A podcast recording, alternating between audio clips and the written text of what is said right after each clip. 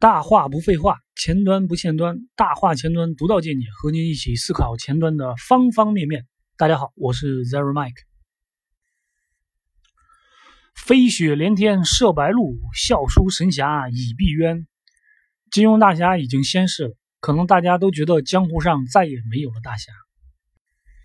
哎，这你就错了，现在还有很多大侠，什么键盘侠呀、接盘侠呀、背锅侠呀。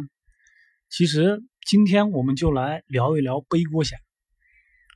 背锅侠不是身上背着一口大黑锅在路上走，背锅侠一般是指出了问题来顶包、来扛雷的人，就是来承担这个事故的责任的人。但是这类问题 一般和此人没有关系，或者说没有多大的关系。呃，今天呢，我说一个前男朋友的事情吧。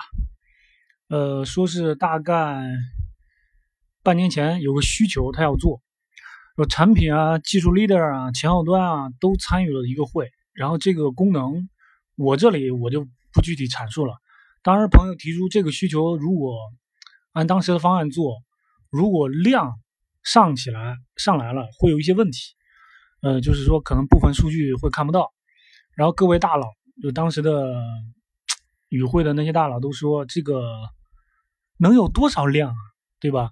就即便说量多，就告诉用户，让他们呃先处理看到的数据，呃后边数据等他们处理完了，就就自然而然能看到了。就是我这位朋友啊，他只是个普通开发人员，你说上面的决策他只只能执行，所以说当时他就。”呃，以这种呃一定量的这种情况去处理了，就上线之后也没有出现什么问题。呃呃，在上线之后呢，也陆续迭代了好几个版本，也没有出现这种量上上来了这种呃导致的出现的问题。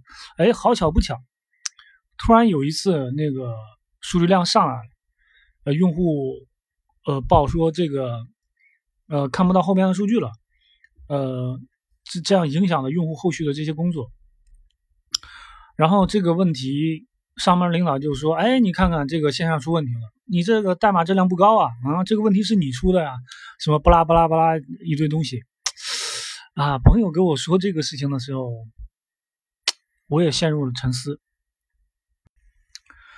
不时有这个临时工啊、无证程序员啊的事件进入我的脑海。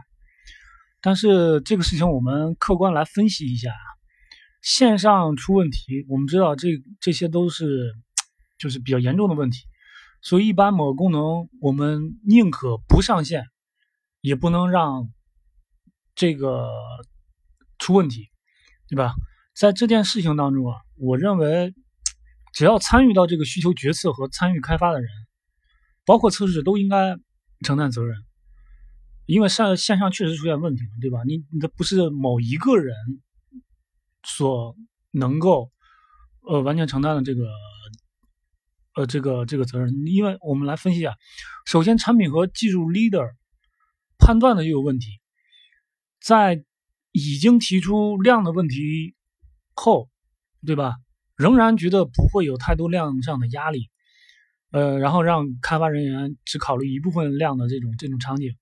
然后导致线上出了问题，然后我估计这个测试人员啊也是按照量少的情况去测试的，没有进行压力测试，这样的话就测试通过之后就顺利上线了。我觉得这件事情对于程序员来说至少是个警醒吧。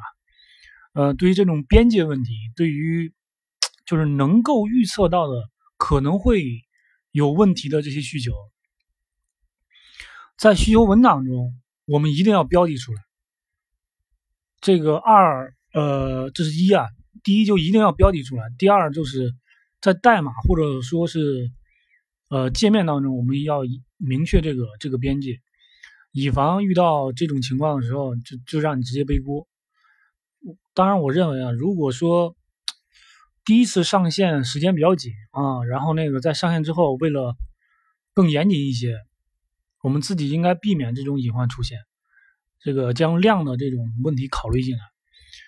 嗯，在程序上把这个隐患给修复掉，然后反推产品和 leader 来认可这种，嗯，这种处理方式，因为确实可能会出现这种量的问题，对吧？他只是说当时的这种业务场景里边，嗯嗯，或者说当时的这个实际用户的这个场景里边没有这个量的问题，但突然间如果量上起来，那你线上你又没有办法立马去去修复这个问题的话。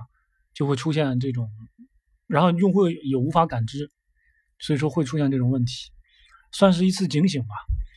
所以说我我们尽量尽最大自己自己的努力吧，不去做这种冤大头背锅侠，尽可能的去自测一下，尽可能多的自测一下，多考虑一些边界问题，呃，交互问题。呃，我们写程序的时候，其实。大家都知道，逻辑问题和交互问题，有时候产品和 UI 都不见得那么清楚，就就需要反复 和他们去探讨。其实这这上面也会耗费很多的精力，但这个其实确实也是个问题。我目前不太清楚，就是产品这边的考核标准是什么，也希望向大家去请教啊。嗯，好了，我是觉得尽量大家不要去做这种。嗯，好，最后来一小段啊，这个锅你来背一下吧。哎，这又不是章丘铁锅，凭啥我来背啊？只要人人都献出一点爱，世界将变成美好的人间。但是我想说，没人想当背锅侠。